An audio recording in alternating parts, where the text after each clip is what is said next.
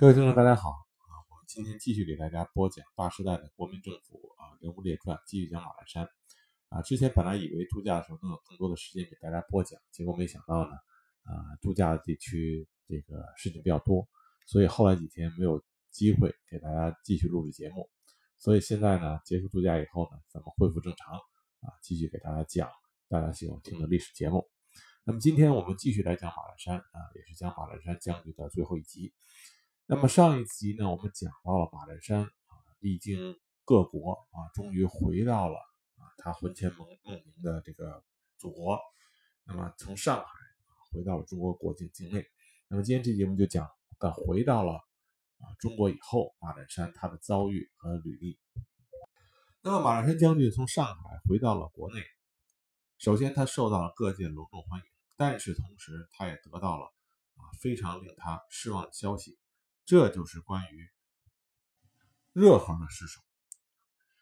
东北军在抗日战场上表现最不堪的，其实除了九一八事变以外，另外一个就是热河的失守。热河的沦陷，这和东北军将领汤玉麟有着不可推卸的责任。本来呢，东北三省已经全部沦陷了，东北军守着热河省，如果能在热河省打出一场。气壮山河的抵抗日寇的血战，那么有可能会挽回东北军的颜面。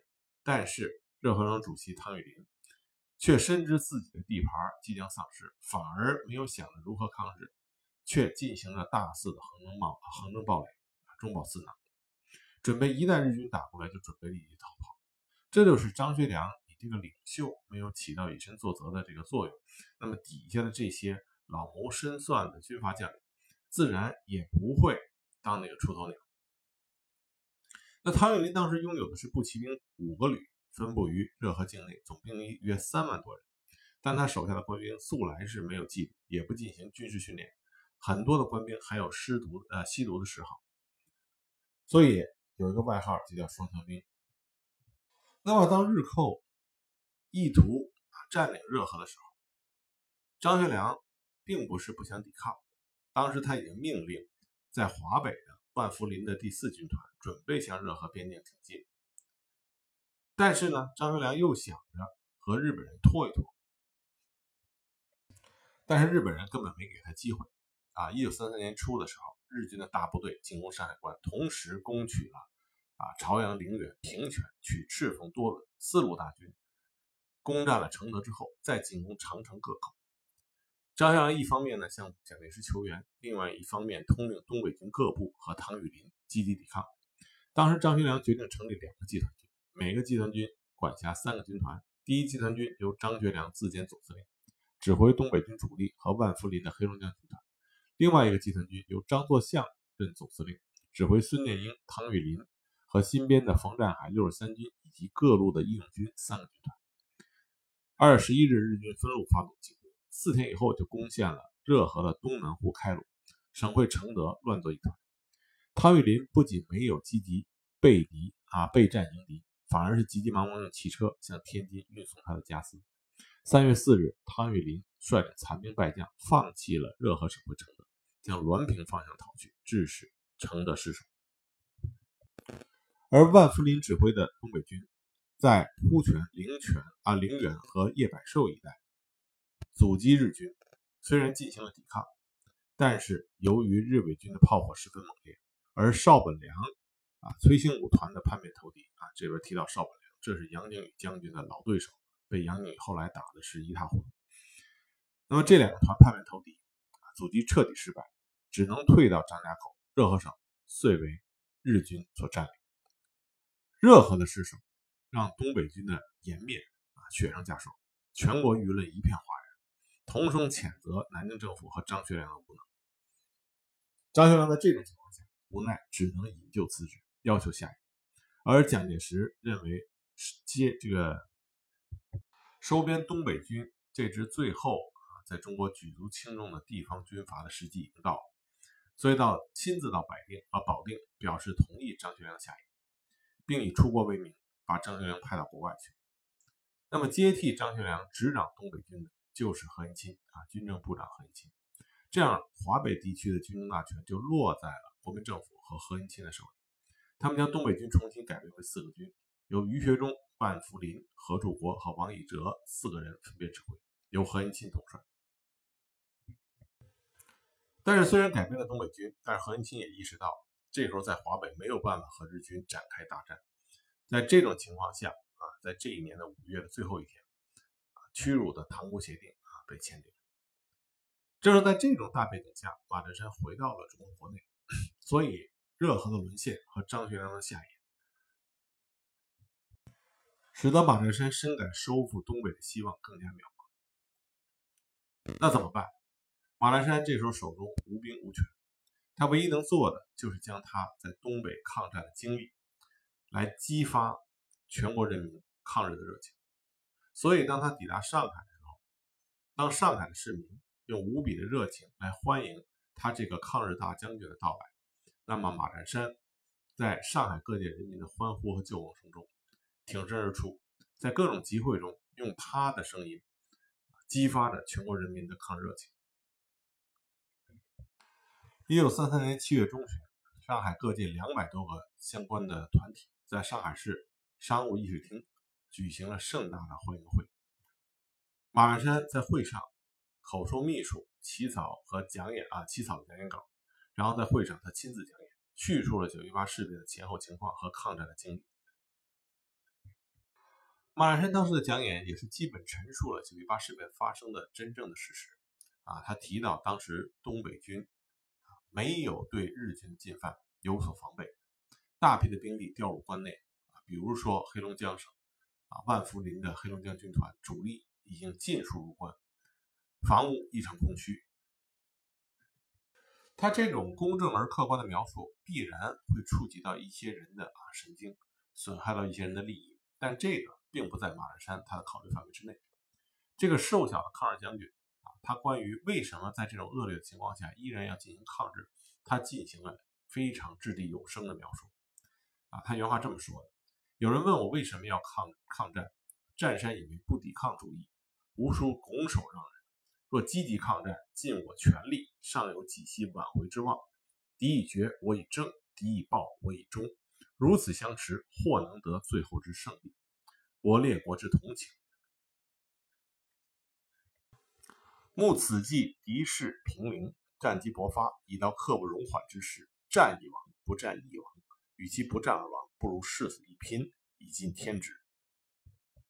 他大当时啊，大声疾呼的这个“战亦亡，不战亦亡。与其不战而亡，不如誓死一拼，以尽天职。”啊，当时传遍了中国内外，激励了广大的爱国军人与日寇血战的那个决心。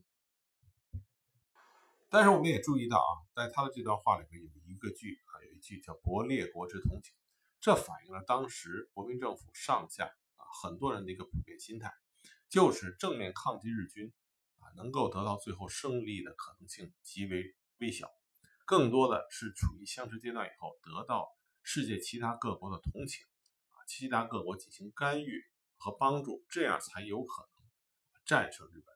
这是当时国民政府上下的一个普遍的一个心态，这在马占山的讲话里边我们可以看到。那么在马占山的讲话中，他还提到另外一个啊大家都关心的话题，就是关于他降日为什么会降日？那马占山他的解释就是说啊，他知道如果他一旦被彻底剿灭的话，那么整个黑龙江省的抗日力量就随着他的灭亡而彻底削弱。他提到啊，他的心理啊心理过程，占山抚心切齿，以为一身之名啊一身之名誉故重，而失一省之存亡则甚轻；牺牲毕生之名而终无补于危亡则不可。若因有预定之计划而牺牲一时之命名誉，则无妨。当此之时，倘仍守之见，竟将大好河山等于一掷，而占山死随之后，故可博得威名。其如大局将随之去啊，随之以去何？此占山万不得已，须与敌方尾蛇四十日之由来。就他说的啊，就是说我虽然丧失了我名誉，但是我保存了我抗日的力量。当然，这个东西呢要客观分析啊。现在有很多的说法认为，马占山当时抗日也不是说有全盘计划，只是想喘一口气啊。马占山他不会是甘心降日的，这是肯定。但是他降日的时候，更多的是想的是啊虚伪蛇给自己的实啊实力有一个缓冲的机会。否则的话，他当时如果强抗下去，最终是被完全啊剿灭掉的。这从另外一个角度也说明了当时东北抗日啊。黑龙江省包括吉林啊、辽宁，在日军已经彻底占领了辽南之后，那么东北的抗日已经变成了完全没有战略回旋空间的情况下，啊，抗日的情势有多么的艰难？这在马占山的讲话里，我们也可以品出其中的这种啊恶劣的局面。那么在讲话的最后，马兰山也强调，他回到国内就是为了要抗日，为了要收回自己的家乡啊东三省的家乡。他声明不参加任何政党。这让当时听他讲话的广大民众对他另眼看待，因为丢掉东三省和热河，让广大的爱国民众已经对国民政府深恶痛绝。在这种情况下，马兰山作为一个完全正面的抗日英雄站了出来，赢得了大家的尊重和爱戴。但是民众的这种对马占山的欢迎和爱戴，并不使得国民政府对马占山。有看重的想法。马占山的讲话从某种程度上和国民政府的期待啊是不符的，而且马占山这种希望立刻带兵打回老家去的愿望，也和当时国民政府的政策啊不符。在这种情况下，到底如何安排马占山，就成了国民政府的一个难题。蒋介石没有办法，他命令上海市市长吴铁城把马占山和他的随从安置在上海海军俱乐部。告诉马占山要耐心的等待国民党政府分配工作，这一等就渺无音讯了。马占山作为家乡被占领，心急如焚，热河抗战、长城抗战啊，正打得如火如荼。马兰山怎么可能干坐在家里观看着啊事态的时局的发展，作为一个旁观者？他做不到。于是他打定主意，亲自去见蒋介石。问他到底要如何对待自己要求抗战的这个目的？他得知蒋介石在庐山避暑，决定亲自去请缨。但是他知道，他如果正式提出这个要求，吴铁城肯定不答应。如何才能绕过吴铁城去庐山见蒋介石呢？这对于马占山来说是驾轻就熟，因为他跟日本人斗智斗勇已经不是第一次了。他就跟吴铁城说。上海酷暑难消，去庐山玩几天。吴铁城不好阻拦，只好答应他的请求。这个时候，马占山对蒋介石抱有很大的希望，因为蒋介石在马占山的心中还是中国啊名正言顺的统帅。尽管蒋介石对他的抗战不支持，但是马占山认为蒋介石的犹豫太多，顾虑太多。马占山认为蒋介石让他自己去东北抗日。出关去跟日军作战，认为这还是可能性很大，所以马占山上庐山的话是期待值很高的。马占山到了庐山，到了蒋介石的官邸之外，要求求见。蒋介石也是大出意料之外，但是马占山他不能不见，既然人来了，他不好拒绝，于是他让马占山进来，啊，和马占山会面。结果马占山呢，东北人，直性子。也是憋了一肚子的啊委屈，所以他见到蒋介石以后，第一句话让蒋介石当时都不知道怎么接。马占山这句话怎么说的呢？他当时一见面，劈头就是一句啊，蒋委员长，我是来找你讨碗饭吃。蒋介石一听这话以后就十分尴尬，心里并不高兴。但是呢，他肯定要给马占山这位赫赫有名的抗日英雄面子，所以呢。就和马占山说啊，你的爱国热情是国家的福分，我会安排好的，我说话是算数的。紧接着，蒋介石呢就在赞扬了马占山东北抗战之后，跟马占山说说国民政府呢考虑委任马占山作为中央军事委员会委员，而且东北抗日义勇军的队伍从苏联回到新疆，因此国民政府希望马占山能够到新疆去出任。新疆省主席管理好这些回国的部队，蒋介石这是一石二鸟的意思。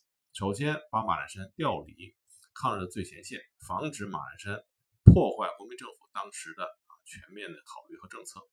另外一方面呢，马栏山到新疆，利用抗日义勇军这股强大的武力，能够将新疆彻底的放回到国民政府的掌握，将盛世才从新疆省主席的这个位置上驱逐出去。那马占山一听这个意思啊，大失所望。他明白蒋介石这一石二鸟的意思，但他绝不愿意去新疆，而放弃去前线抗日的机会。所以当时马占山马上就跟蒋介石说：“啊，谢谢委员长的栽培，战山抗日无功，不敢再当重任。将来政府收复东北的时候，江省是我的故乡，有我的旧部和潜伏人员。为抗战成功，我当义兵。”义所心甘。现在我过于劳累，特来请假稍作休养，再为效。于是他就从蒋介石那儿请辞了。但蒋介石呢，也不好意思把这么一个抗日的英雄给空置在那里，所以后来呢，就给他委任了一个军事委员会委员的空饷，每日的薪俸大洋五百元，但就不让马栏山带兵到前线去抗日。马栏山也是大失所望，就回到他的。家属驻地天津，当起了御工。在天津隐居的这段期间，他与东北籍的爱国人士杜重远、阎宝航、厉幼文交往密切，经常一起讨论抗日的事情。经过杜重远的介绍，他结识了共产党员孙达生，承诺劝说张学良停止内战，一致抗日。很快，他就到武汉去见到了张少帅张学良。他跟张学良说：“不应该剿共打内战，这是无期徒刑，是卖命换饭吃。”一九三六年十二月十日，马兰山到达西安，在西安事变发生后的两个小时，张学良马上就召见了马兰山，希望马能够帮助他促成停止内战、一致抗日的局面。马兰山是东北军将领里边非常早就开始建议不要杀害蒋介石，他认为杀害蒋介石就要国家就要四分五裂，所以说马栏山啊。是东北军高级将领里边比较一个有见识，因为经历过和日本人的苦战，马栏山意识到这个时候国家最需要的就是统一在一起、团结在一起和日本人干。国家一旦分裂，只会对日本有利。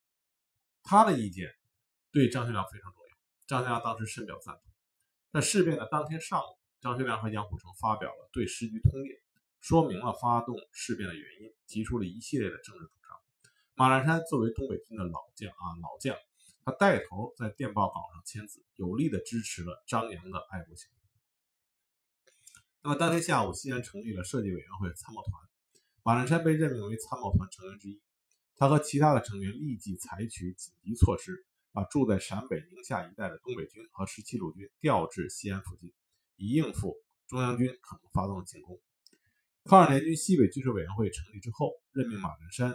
作为原绥骑兵集团军总指挥，他非常高兴，又能带兵了，立刻任命黄世岳为参谋长，组织军队准备北上。后来因为国民党中央军的步步紧逼，西安方面吃紧，北上援绥的计划没有能够实现。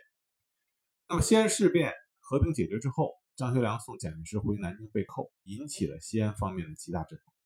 东北军内部开始分化，以孙明九、英德田为首的少壮派军官强烈要求放回张学良，否则。不惜决死一战，以王以哲、何柱国为代表的元老派则坚持和平解决。马占山坚定地站在和平的立场，明确表示不赞成用战争方式营救张副司令，同时还多他多次强调了东北军内部要团结，要巩固与中共和十七路军之间的三位一体的统一战线。但是马占山在少壮派这些军官的眼里，依然属于元老派的中间力量。所以他的话语并没有能够打消少壮派军官那种盲动性。在一九三七年二月二日，东北军的少壮派军官枪杀了王以哲等人，酿成了二二事件。而东北军另外一位重要将领刘多全，他以为王报仇为名，率部向西安进军。马占山亲自跑到刘多全那里，解释事件的真相，劝刘以大局为重，不要动用武力。后来，因为东北军被调出陕西。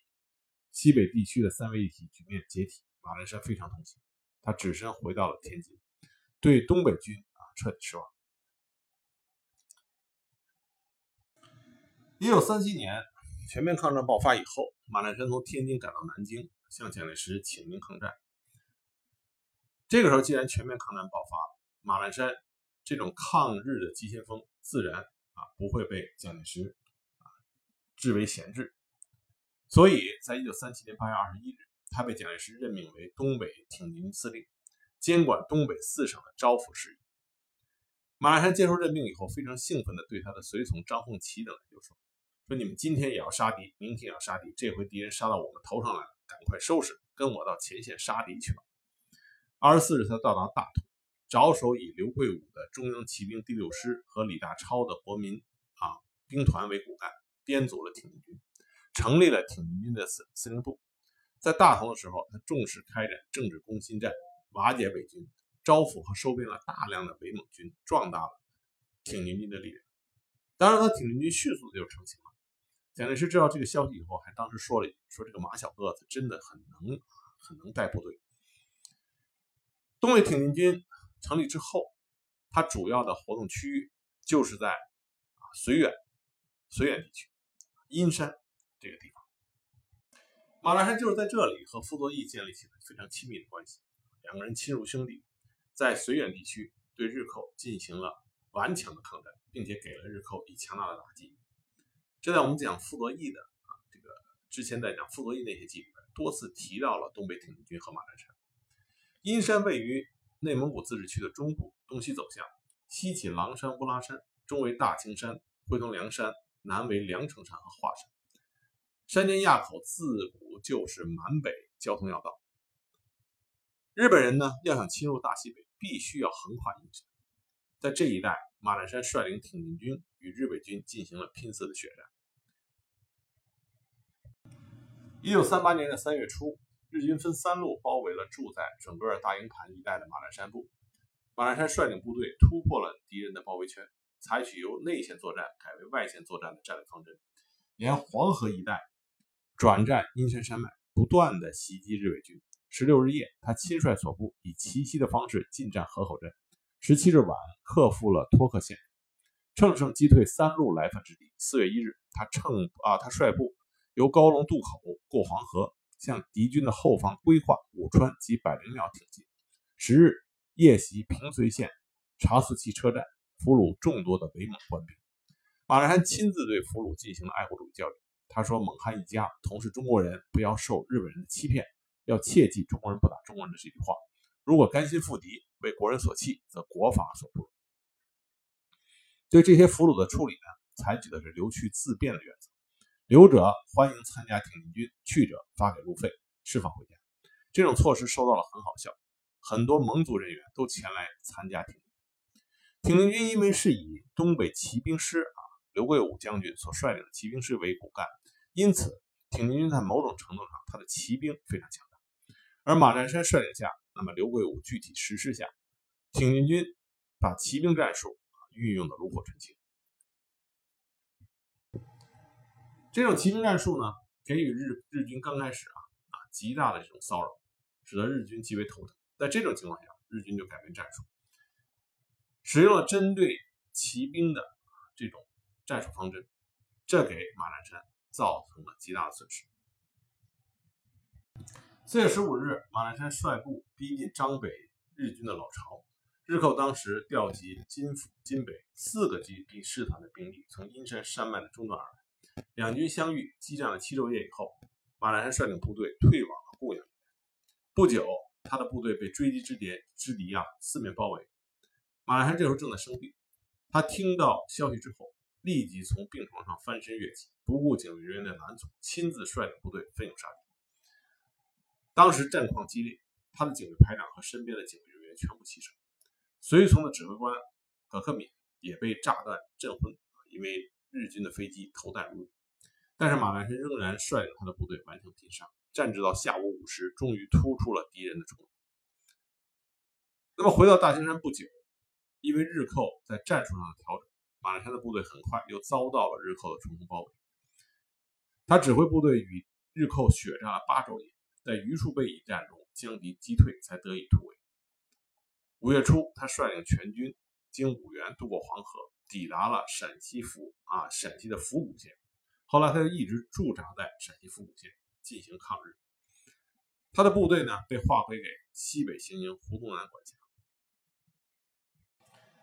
在府谷县，马兰山率领他的东北挺进军驻守的地方叫做哈镇，一直到一九四五年，这里都是他东北挺进军的驻地啊。在这里，马兰山驻守了八年，不断的出击与日寇作战，同时他也带领着部队帮助哈镇的居民、地方修建河堤、办学校、兴慈善事业、立纪念塔和忠烈祠这些纪念抗日将士的啊这种建筑物。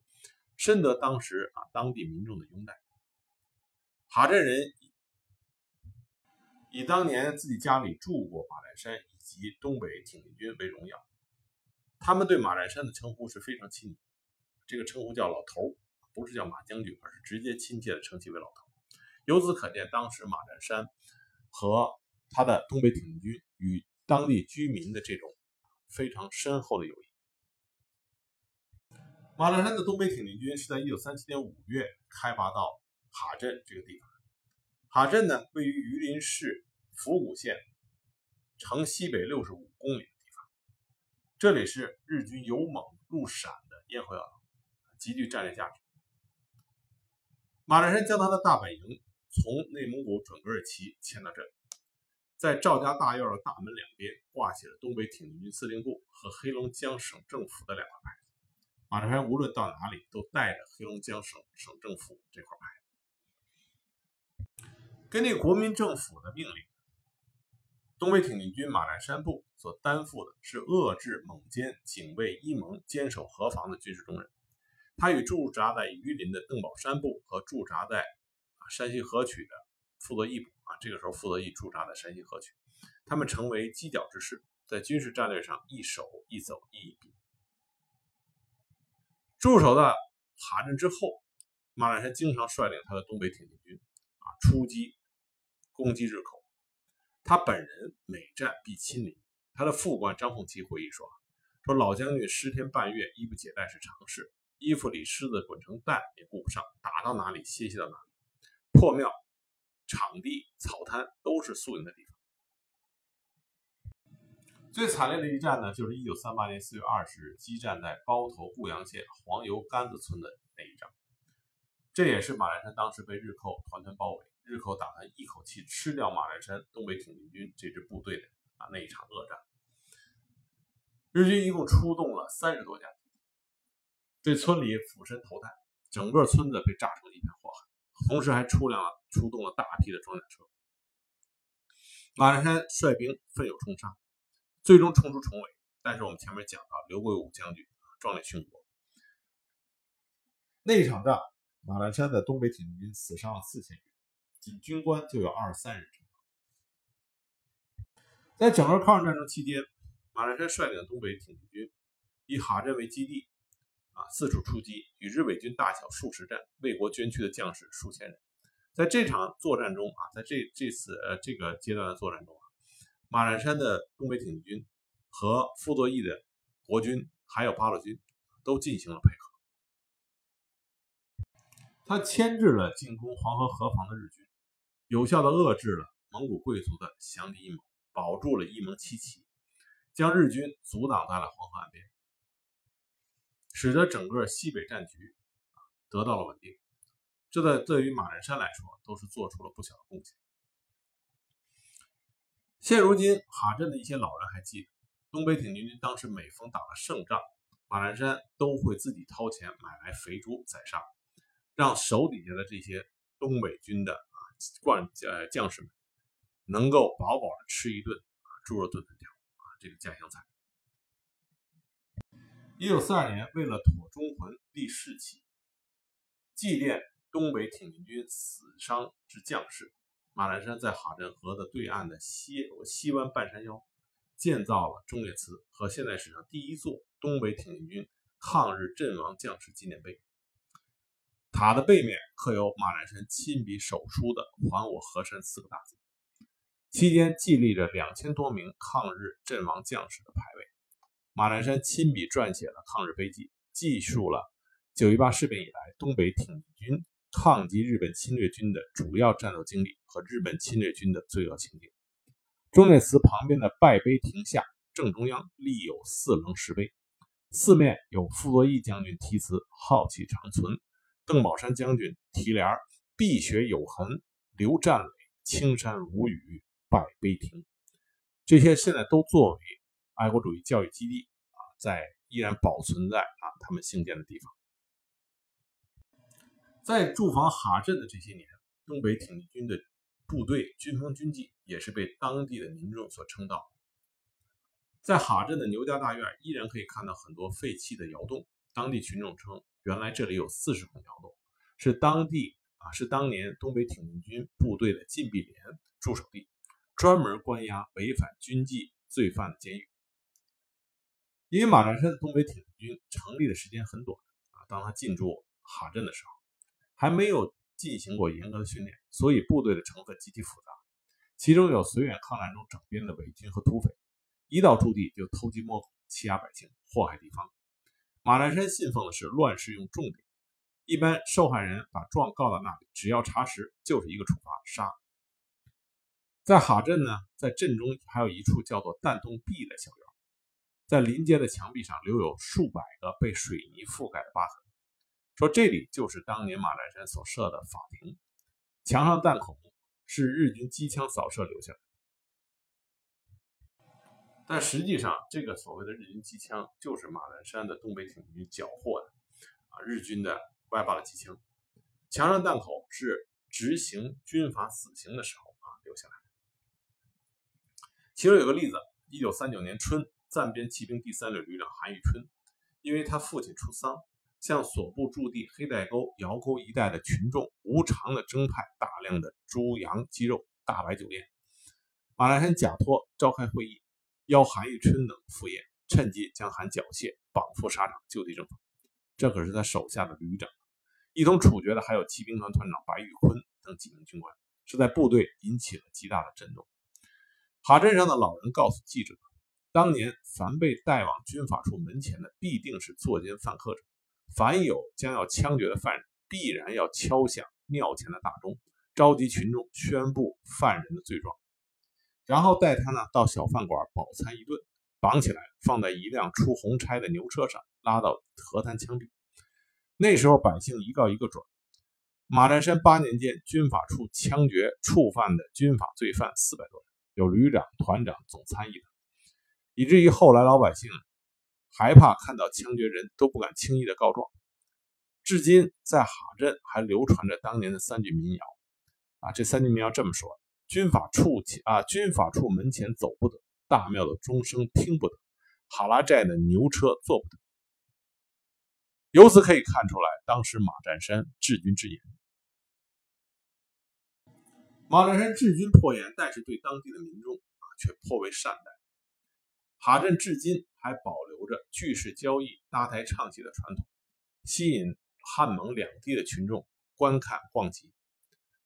至今，哈镇人还热衷的是京剧、大秧歌、踩高跷、书法、绘画等群众艺术活动，这都是马占山当时东北挺进军引进过来。马占山非常重视教育，他虽然一辈子没上过学，但是对于教育，他从来都是作为自己执政的重点。一九四一年秋，他率先捐款了十五万元，其他军官合捐了二十万元，在哈镇修建了一所占地面积两千六百多平方米的凤凰镇中山中心小学，就是现在哈镇中心学校。校园里还建着风格别具的中山大礼堂和秀芳图书楼，秀芳就是马占山的字。现在这个秀芳图书楼依然保存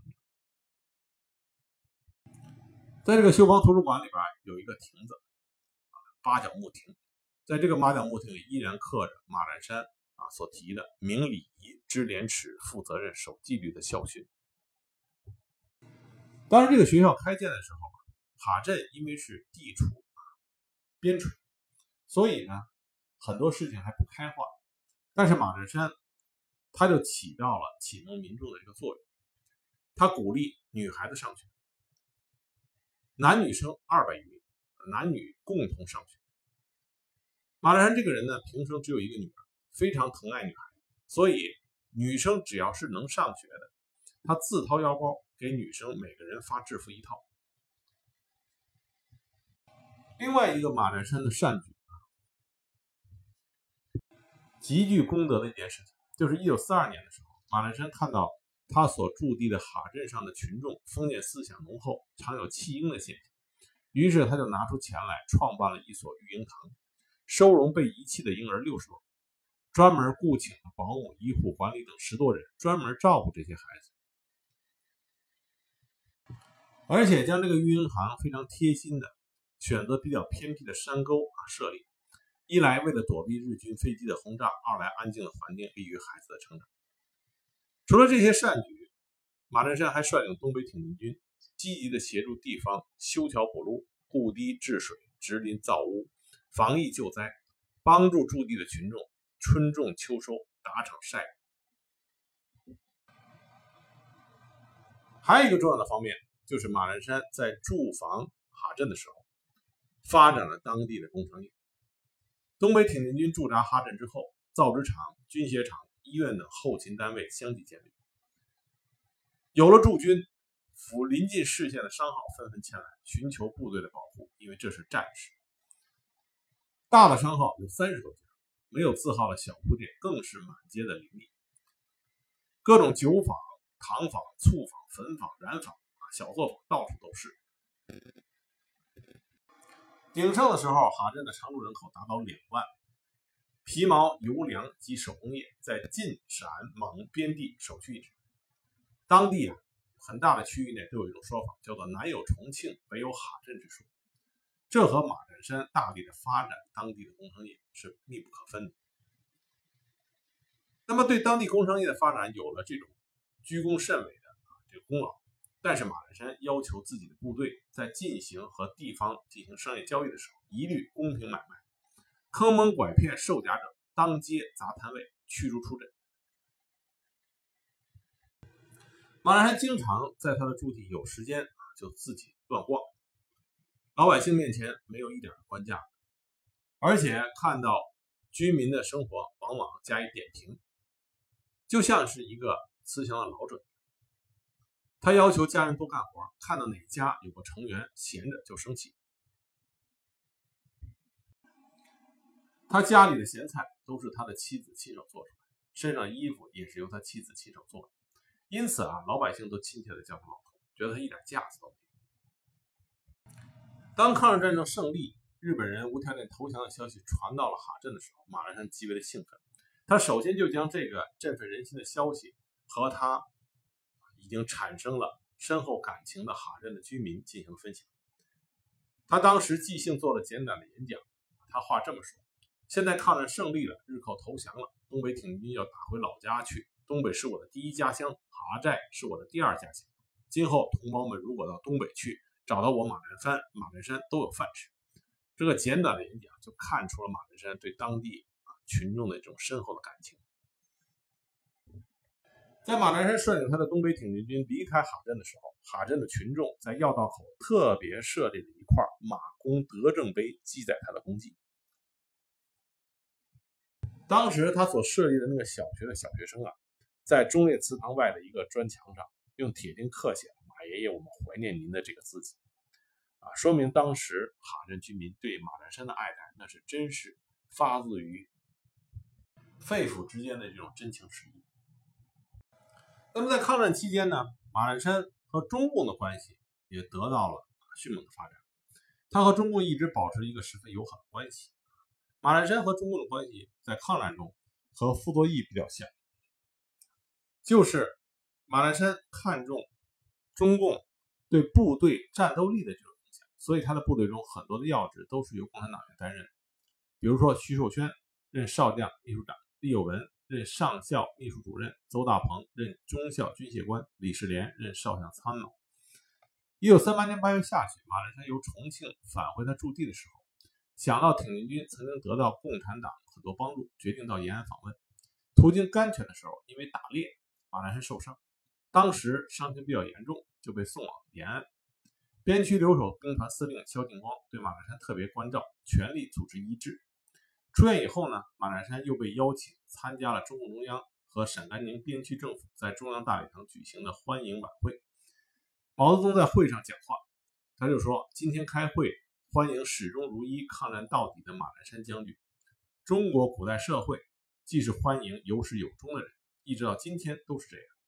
半途而废的人不被人所欢迎。毛泽东还说啊，我们要和马将军一道，和全国抗战的人一道抗战到底。马栏山当时啊就致感谢词，他当时就表示说，等到日本打垮之后，我会把军衣一脱，做一个普普通通的老百姓。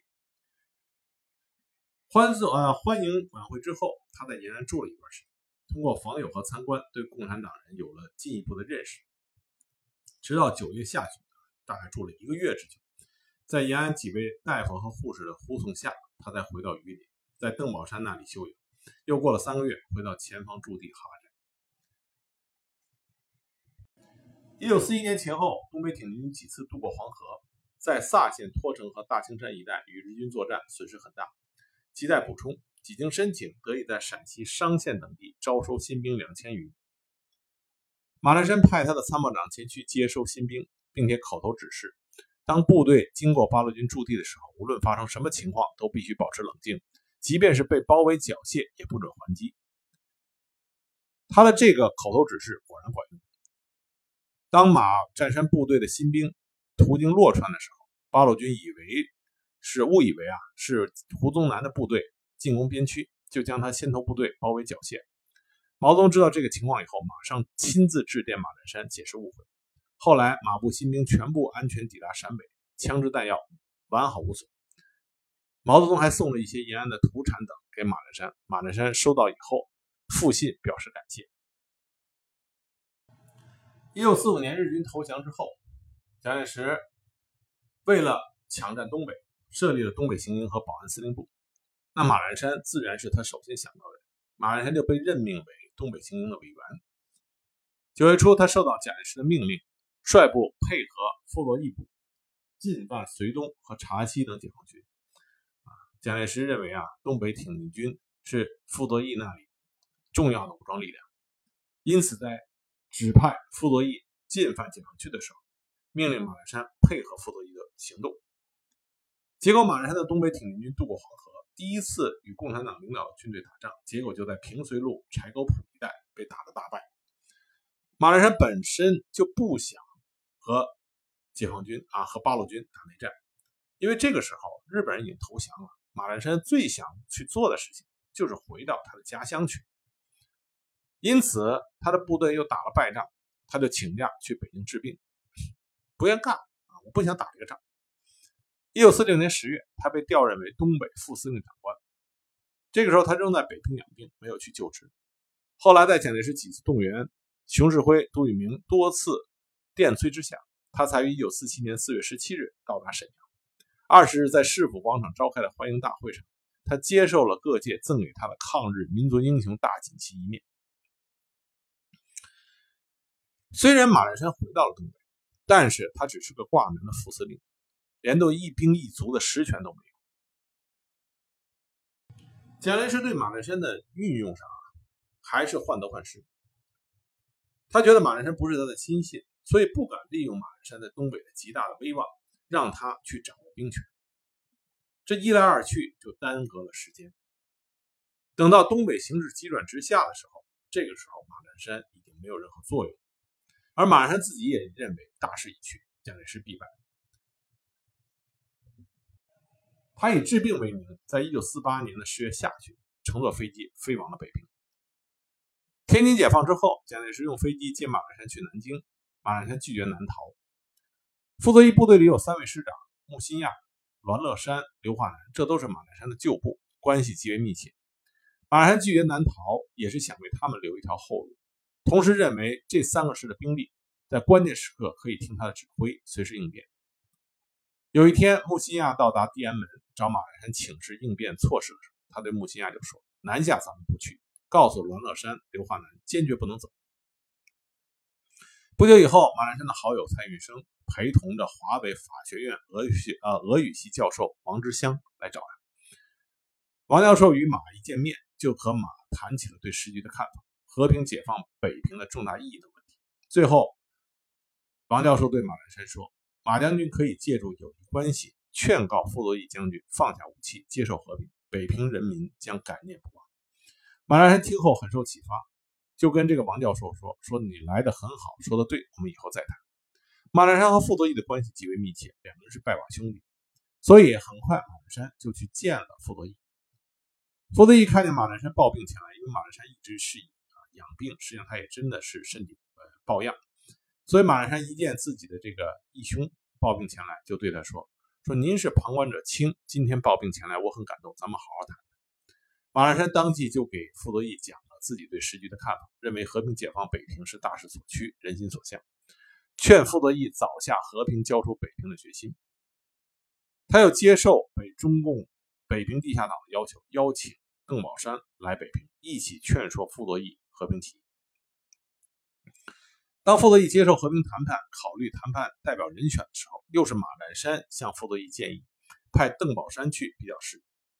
傅作义采纳了他的建议，从而促进了和谈的顺利进行。一九四九年一月上旬。傅马邓经过多次商议，决定响应和平号召，宣布起义。我们这里提一下啊，傅作义北平和平解放的决定，其中起到重要作用，马占山、邓宝山这功不可没啊。尤其是像邓宝山，傅作义极其信任，两个人又一起在绥远长期共处，私交还是共事，关系都极其亲密。因此，马占山、邓宝山他们的意见对于傅作义有着至关重要的影响。马占山对于和北平的和平解放做出了重大贡献。新中国成立之后，马占山在北京居住。一九五零年六月初，他接到毛泽东主席啊托人打来的电话，邀请他出席人民政协全国委员会一届二次会议。但是这个时候呢，马占山。已经是癌症缠身，没有办法参加会议，他深感遗憾。他看见自己的病情转重，于是就让自己的女婿代笔留下了一个遗嘱。在这个遗嘱里边，他写道：“啊，他说我亲眼看见我的中国在毛主席和中国共产党领导下，全国人民获得解放，新民主主义顺利实现，人人安居乐业。我生命中的新型国家已经建设起来。我虽然与世长离，但是安危于九泉之下。”为什么我们要跟大家讲这个遗嘱呢？因为马占山作为一个经历了和日本人作战的艰辛，经历了国民政府不抵抗自己心中那种遗憾和愤懑，经历了不愿意打内战，看见国共内战国民政府的迅速垮台，这个时候马占山在一九五零年新中国刚刚建立的时候，他所写的这些话是他心里边的真实感受。如果很多熟悉历史的朋友，熟悉的去看一九四九年，一直到一九五一年五啊，一直到五五年，四九年到五五年这段历程，当时全中国的广大人民群众、各界人士，从内心里是一种真诚的期望，新中国在中国共产党领导下能够走向强大这么一个过程。而抗美援朝的一系列胜利，又使得这种期望变得更加强。正是这种对新中国啊，对这个国家强大的向往，使得我们能够看到像啊建国初期北京十大建筑奇迹那种高速并且有效、极其有成效的啊生产效率、建筑效率的发生，那是奇迹。这个奇迹背后是全国民众、各界人士对一个新的中国在东方冉冉升起这种欢欣鼓舞的热情所造成。这是在这里为什么要给大家讲这一点的原因。一九五零年十月二十九日，东北军抗日第一人，全国人民都极其敬重的东北抗日老将军、抗日英雄马占山，因为病情恶化，抢救无效，逝世于北京寓所，终年六十五岁。中国政协政务院送了挽联和花圈，中央人民政府副主席李济深亲自送。马占山最后被安葬在北京西郊的万安公墓。马占山的一生啊啊，从整体来说光辉的一生。江桥抗战，马占山打出了中国人不屈的志气，使得全国军民得到了极大的鼓舞。正是因为马占山的存在，才使得东北军没有在中国历史上彻底的背上骂名。而马栏山在东北对日寇不屈不挠的抗争，也赢得了他对手的尊敬。啊，有兴趣的朋友可以看一下啊，日本人写过一本书，叫做《东方拿破仑》，啊，叫作者叫做啊立花丈平。那这本书具体怎么写的怎么样，我们就不具体的加以评价了啊，因为对他的这本书的评价也是参差不齐。但是能够让日本人花心思写这么一本专门描述他的书，马栏山就已经证明了他在中华民族对日抗争史中的重要地位。这本书本身就已经证明了他的这个地位。马栏山。无愧于一个民族英雄的这个称号，这也是为什么我把他称作为东北军抗日第一人的一个重要原因。那么这三集呢，我给大家讲了东北军重要的抗日将领马栏山，这个打响了威震全国、威震国内外啊抗日第一枪的东北军将领的这一生的故事。希望大家通过这个讲解呢，如果有兴趣的朋友可以进一步的去挖掘和了解马兰山他的生平资料。下一集开始呢，我们给大家继续讲东北军其他重要的抗日将领。